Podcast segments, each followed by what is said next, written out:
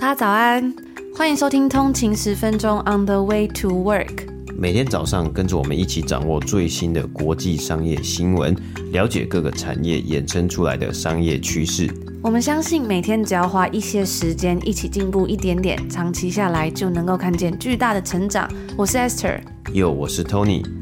让我们一起在通勤的路上前往世界。大早安，今天是十一月三号，星期五，欢迎回来通勤十分钟。大早安。那我们今天呢，其实来到我们 Podcast 第五季的第两百零一集啦。其实呢，我们在昨天正式跨越了两百集，这真的是一个非常令人感到振奋的时刻。我们也想要借这个机会呢，好好来表达我们的感谢。谢谢所有的通勤族，让这一切成为可能。在过去的五季里面呢，我们一直都在追求优质的商业新闻，深度剖析市场的趋势，探讨最热门的话题。还有很多好书的分享以及自我成长的相关内容，但是呢，其实最重要的是，我们一直在建立一个强大而温暖的社群，所以我们非常感谢所有的通勤族，让这个目标可以达成，让它成真。这两百集呢，不仅仅是我们的成就。也是你们的。每当我看到大家的留言啊，或者收到你们讯息的时候，我都觉得非常的窝心，而且我同时有时候呢，会会觉得非常的骄傲吧。因为像是之前我们举办通勤读书会的时候，我们收到了很多通勤族的书单嘛。那其实我觉得大家的书单真的都非常的优质，非常的嗯，是我自己可能平常都不知道的东西，所以我自己觉得我真的学到了非常多。我打开我的电子书里面啊，现在几乎有八成的书都是通勤族推荐的。然后我这下半年呢，看了很多的书，也是通勤族推荐，像是在过去几个月里面呢，我们每个月都有好书推荐，然后还有订阅通勤族专属的送书十本这个活动嘛。在过去两个月里面，我们分享了《别把你的钱留到死》啊，还有松绑你的完美主义，还有打造第二大脑嘛，这几本书其实呢都是通勤族跟我们分享的书，所以我觉得真的非常的为大家感到骄傲。你们的支持都是我们不断前进的动力。我们也会在未来的节目之中继续为大家提供优质的商业新闻，深入剖析关键的议题，跟你们分享我们自己的经验，还有我们的见解。无论你在哪里，无论你是新加入的通勤族呢，还是骨灰级的。通勤粉，我们都无比荣幸拥有你们，让我们一起走得更远，探索更多的商业故事吧。嗯，对啊，那其实，在好像是前几个礼拜，可能前一两个礼拜啊，好像社群媒体啊，台湾的社群媒体啊，就出现了很多的讨论嘛，说诶，大家喜欢用哪个社群平台啊，或是比较负面的，应该说大家比较不喜欢用哪一个社群平台，就好像在那里就是有 debate 或是在战嘛。那我觉得啊，其实可能在现在这个时候啊，其实是很多时候呢，大家用社群媒体啊，多多少少呢，都会呃可能。产生一些负面的情绪，可能是被 formal 啊，可能是比较心态啊，可能是羡慕其他人啊之类的，或是你看你就可能你。晚上回家，比如说下班之后呢，你滑手机、滑社群媒体，看到别人呢又发了什么光鲜亮丽的东西啊，然后你可能就觉得，哎，自己是不是呃没有那么的好，然后比不上别人这样子的一个感觉啊？那我觉得如果出现这个感觉，我们之前有跟大家分享到吧，就尽量呢少用社群媒体，减少呢使用手机的时间，然后多做一些可能可以帮助自己重新充电啊，或是重新得到能量的一些事情啊。那我们也希望呢。通勤十分钟这个 podcast 节目呢，就一直希望可以成为这样子的一个事情之一，就是呢，你可以来听我们的节目。那我们就是在节目上面呢，分享我们看到的、我们喜欢的趋势啊、商业趋势、商业新闻，还有内容以及好书分享，还有一些正面的故故事以及我们自己的经验。那我们呢，不希望就是不想要呢，让大家可能有 FOMO 啊，或是让大家有一些比较负面的情绪。我们希望呢，在这里呢，不只是我们两个人，而且是我们所有的通勤族，大家的一个社群呢，大家彼此的鼓励，然后形成一个真的形塑一个强大而且温暖的一个社群。嗯，我们在上一个月的抽书活动里面的问题是一辈子一定要完成的事情嘛？其中呢，我就看到几个非常让我感到骄傲，还有让我感到温暖的回答。有通灵族就说呢，世界提供更方便美好的生活给我们。这辈子一定要做的就是更有能力回馈这个世界。也有通行族说啊，在自己的能力范围内，尽可能的去帮助有需要的人。每个人或许都有低潮的时候，举手之劳对我们可能没什么，对他们来说呢，却是很大的支持跟鼓励。所以我觉得也非常开心，就像刚刚讲到的，可以形塑这样子的一个社群。那我们也会继续努力，帮助大家在工作还有生活上取得更多的成就。也欢迎大家可以追踪我们的 IG 账号 on the 一个底线 way to work，了解更多有关于我们的节目，还有我们的生活，以及更多的好书推荐哦。不知道大家还记不记得呢？我们上个礼拜分享到了我人生中第一次目睹了 Lululemon 零元购，就是有人直接到店里面没有付钱就把东西拿出来了。在今年稍早的时候呢，北美的连锁大卖场 Target。宣布了，因为有窃盗问题以及一些有组织的零售犯罪问题，所以呢，他们决定要关闭大量店点。光是在上个月呢，他们就关闭了九家主要城市中的商店，其中呢还伴随着大量窃贼预谋犯罪的影片，让一切看起来真的是越来越失控。但是啊，我最近就发现有一个新闻很有趣，他就说，其实这些连锁店呢，现在是在用这种窃贼的问题，还有 shrink，也就是库存损失，来隐瞒其他公司营运的时候遇到的状况。真正的问题呢，其实不是窃贼，而是公司本身的管理问题。那 shrink 这个字呢，它指的是由于报废啊、过期、产品过时，就像是过季商品，或者是因为失窃以及损坏所产生的库存数量还有价值的缩减。而我们最近最常看到的原因呢，则是跟偷。窃有关的损失。美国商会就发现，从今年一月到八月，公司在财报电话会议之中提到有组织的零售犯罪的次数呢，比起去年同期是增加了百分之四十三。但是呢，一些零售分析师还有研究人员啊，他们在研究当地犯罪统计数据之后，就发现说，这些零售商店或许有夸大窃盗的程度跟影响。为了掩盖呢现在的消费需求疲软、公司管理不善，还有目前阻碍业务的其他问题，根据这位。投资银行家，同时他也是零售分析师的 William Blair，他在一份报告中就指出啊，他发现美国商店呢，实际的窃盗率跟公司声称的窃盗数量其实是没有相对应的。而这些零售商店之所以这么做，部分的原因是为了要吸引政府去采取更多的行动。那这位分析师也说呢，在 shrink 的部分，仅仅只占了零售业者销售额的百分之一点五到两 percent，在今年。但是呢，其实这个数字啊，这个比例呢，在过去多年来一直都是保持稳定的，这就代表说，其实 shrink 一直以来都是差不多的嘛。所以这些零售商到底是发生了什么管理上的问题，或者是呃有什么系统上的问题呢？其实更大的原因啊，是因为通货膨胀让很多商品价格上涨，也重重打击了这些零售产业。其实呢，像我们现在在加拿大，我就深深有这样子的感觉，今年特别明显，就是说。去年的时候，你会看到大家会说啊，什么都需要，什么都要买这样子。但今年呢，开始更加流行极简主义，或是说你是不是真的有需要买这么多名牌包，或是说你是不是这么有需要买那么多家电之类的，就是。大家可以自己去套用这个“你是不是”之类的这些问句，然后开始这个画风一转呢，很多的零售厂商呢本来不打折，今年竟然 Black Friday 黑五延长打折，而且还提前打折，然后甚至打折的趴数还更多。现在才十一月而已，我已经看到很多公司零售业者已经开始打了，而且呢，他们就直接说我今年一整个月都打折，大家可以慢慢买这样子。这在过往呢真的是很少看到，因为大家以前在做打折活动的时候都是要逼大家赶快去买嘛。可能已经说，你说做个三三天一个礼拜就是还不错，就今年竟然很多都是做一个月的。嗯，对啊，其实这个东西呢，我们在之前呢，其实今年一整年的这个主题呢，我们看到所有的财报，所有公司的财报呢都是一样的。因为呢，最简单的一个，很多的公司，你如果去看它现在财报上面，它的 inventory，它的库存，也就是它在这个它的资产负债表上面的库存呢，都比往年呢还要高非常非常的多，有的高五十 percent，有的高可能快要一百 percent 的嘛。那你要怎么样把这个库存的数字降低呢？其实这个库存在财报上面是数字嘛，那这个数字就代表着你有多少的货品，然后多少价值的货品。但是呢，其实有的公司你在会计上面呢，其实你在做货品的时候呢，其实货品呢，它可能有一些东西，有一些你的。呃，这个呃，这个商品呢，它是有生命周期的，所以呢，它如果放越久呢，它的价值会越来越低嘛。那怎么办呢？你可能如果没有办法，只是卖掉的话呢，你的东西放在那里呢，就是在亏钱嘛，甚至呢是会浪费掉你的仓储空间呐。因为你仓储空间其实本来可能可以摆说呃更好的、更可以就是可以卖更多钱的东西，但是呢，现在竟然只能摆一堆可能卖不出去的东西嘛。那卖不出去怎么办呢？就是要打折促销。推大家呢，赶快去买嘛。比如说，哎、我这个买一送一啊，我这个买二送一啊，或是买二送二啊，你来多买一点啊，或是说，哎、这个商品原本呢原价一百块，然后我们现在呢就是打折，可能七折八折，然后就再折上折，说，哎、销售就是，哎、我们这里我记得之前呢，就是在疫情之前呢，其实很多打折就是，哎、我们这里有一个出清的区域，有这个 sales section 嘛。然后出清的区域呢，再给你打折，说哎，所有的出清商品呢，再折二十 percent、二十五 percent 这样子的一个销销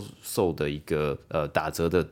策略呢，去让消费者呢赶快来买单，而且呢，其实很有可能呢，我自己是觉得，我自己预估呢，很有可能它有 pre pre Friday，因为现在 pre Black Friday，因为现在呢，其实才十一月，今天是北美时间十一月二号嘛，Black Friday 呢黑五呢，大概是十一月最后一个礼拜才会举行啊，但是呢，很有可能黑五结束之后还有 Cyber Monday，然后呢，一路呢就进到十二月呢，十二月就是圣诞节啦，所以其实有可能呢，这一两个月呢。就是一直在打折、打折、打折，大家。一直在推，大家买买买。那除了通货膨胀、价格上升打击零售产业之外呢，在管理不善的部分，有像是因为最近几个季度折扣促销力度加大，还有库存的规划不善所导致的利润率下降。很多公司呢都误判了他们到底需要多少库存，导致出现了供过于求的状况。不知道大家还记不记得，在去年二零二二年的时候呢，其实是经历了很多供应链的问题嘛，这也间接的导致很多的零售公司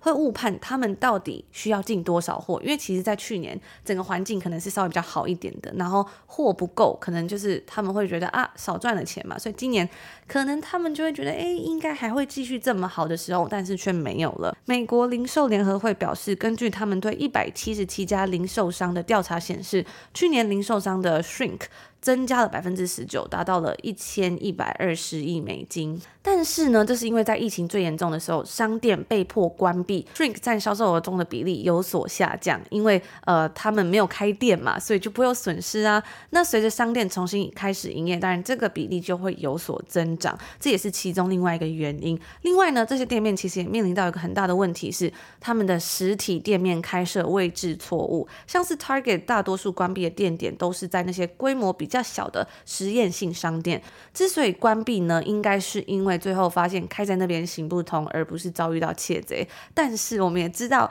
承认失败并不是一件很容易的事情，所以比起失败呢，他们选择了另外一个说法，那就是因为窃贼太多，所以他们才要被迫关门。一位知名的资讯记者 John Legum，他在一份分析报告中就显示，在 Target 其中几家关闭的店面，像是在纽约以及旧金山这些比较大城市的商店，窃盗率呢其实都是比较低的。那在这个商业故事之中呢，我们可以看见，即使是在股市或者是在这个商业的市场之中呢，新闻真实其实也是第一道防线。像是这一次，Target 就创造了一个他自己视角的叙事方式，让很多人都开始相信他的说法，将责任归咎于治安不好或者是窃盗问题。我们其实自己也都相信了。不过呢，每次遇到这种事情的时候啊，我都会想说，比起听见别人说什么，或许啊，更重要的是。有没有什么东西是他没有说到的？所以，我们今天提到的，无论是分析师、银行家还是记者，他们并没有直接去接受这些答案，而是试着提出更多的问题。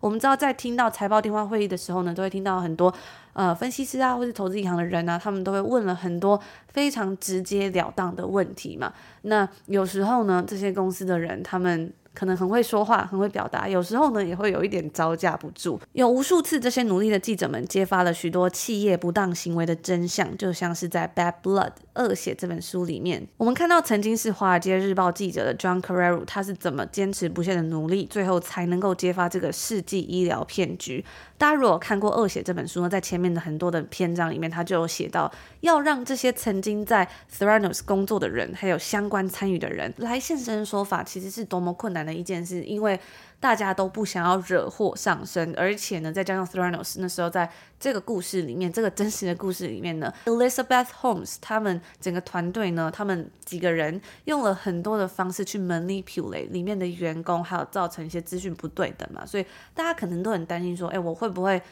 就是站在了可能不是强大那一方，会不会最后我就是那个砧板上的鱼肉了？所以这个《华尔街日报》记者 John Carreyrou 他花了非常多的力气，最后才这样抽丝剥茧，一片一片把这个拼图拼起来，真的是非常不容易的事情。毕竟连投资大佬都被骗，许多的名人也为此背书的 Theranos 医疗公司，他是怎么一步步这样编织空壳的美梦？甚至他最后还可以成为数十亿美金的生物科技新创。诶，那创办这间公司的 Elizabeth Holmes，他。还曾经被誉为是下一个 Steve Jobs，在这样子的情况之下，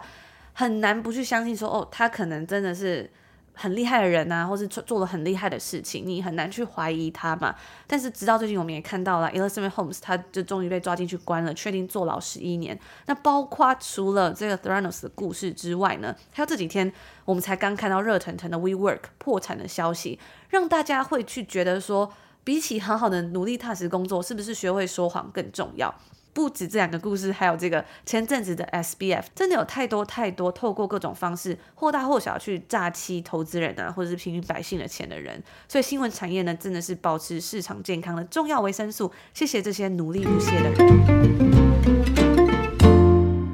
今天是北美时间十一月二号星期四嘛，那今天我们看到美股三大指数呢表现呢、是这几周呢。以来最热闹，而且今天的交易日算是表现最强劲的一天呐、三大指数呢，道琼工业指数、标普白指数以及纳斯克指数呢，纷纷上涨至少一点七个百分比啊。而同时呢，在财报季啊，就是现在目前我们看到了非常多的公司公布了他们最新一季的财报嘛，像是今天呢，刚刚热腾腾的苹果呢，也在今天的盘后公布了财报，那表现呢，似乎是呃。比较疲软呢，就是没有这个没有好好的达到超过，或是没有超过预期嘛，所以苹果公司的股价呢，在今天盘后呢，其实是有下跌的一个现象啊。那我们其实看到啊，另外一个趋势呢，则是发现。有一些零售公司呢，他们表现确实超过预期啊，像是呢，今天星巴克是在盘前呢公布了他们最新一季的表现嘛，他们今天呢收盘，星巴克就上涨了将近十个百分比啊。那其实呢，他们在财报里面也提到了，哇，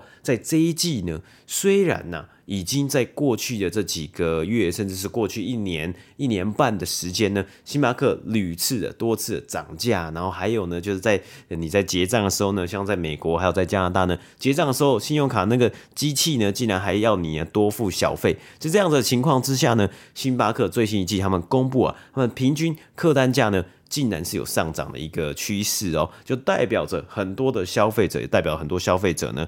不是这个价格的一个上涨呢，继续的来去买星巴克的咖啡，喝星巴克的咖啡。那今天呢，我们要分享的讲的是来自于加拿大的电商龙头 Shopify 呢，今天呢更是大涨了超过二十个百分比啊，股价收盘来到五十九块美金啊。我们之前呢也有跟大家分享过一个东西，就是公布财报的时间。今天 Shopify 它是选择在盘前，也就是早上这个股市开始交易之前呢，公布他们的财报。其实上市公司呢没有一定的规定说一定是在什么时候，比如说是盘前还是盘后公布财报。那虽然呢。这一个我们等下要分享的这件事情呢，它不是百分之百的准确，但是呢，通常啊，如果这间公司呢，它没有固定的时间公布财报，然后呢，它在这一次的这个呃公布的时候呢，是在盘前的话呢，这间公司很有有很高的几率呢，它是一个比较好的消息，就是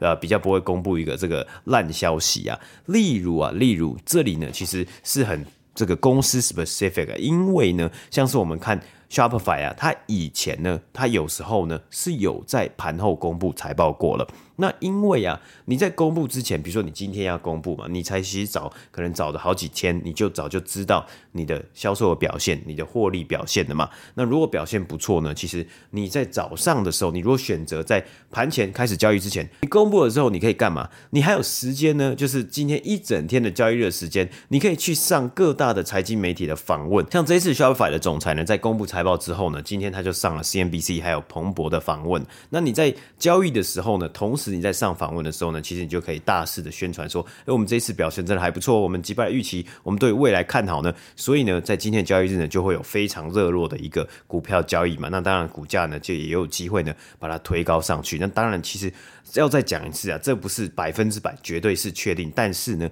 也有看过呢，有很多的上市公司，他们可能会有一些些就是。比较嗯，可能策略性的操作啊，只能这样讲啊。那我们之前其实也是有讲过说，说有的公司呢，如果你的财报今天你可能表现非常的不好，或者是说，哎，可能有稍微呃，比如说低于你们自己的预估好了，你觉得不好呢？那有的公司可能会认为说，那那我不如就是早早点公布嘛，晚死不如早死这样子嘛。所以呢，有的公司甚至是就会在财报之前呢，他就先发这个新闻稿说，哎。我们这一次呢，我们要跟大家郑重的宣布，我们没有达标，好，我们没有达到我们之前所预定的成绩。那差距在哪里呢？我们会稍微先公布几个数字，然后呢，我们会更多的详细内容呢，我们在财报的时候呢，我们就会一并的来去跟大家分享，比如跟分析师啊，还有跟投资人来去讨论。这也是有看过的一个操作的模式。因此啊，其实 Shopify 这一次的财报呢，它真的是缴出了蛮多的惊喜啊。很多人呢都认为啊，像是我也认为啊，这个通膨啊，还有经济的状况呢，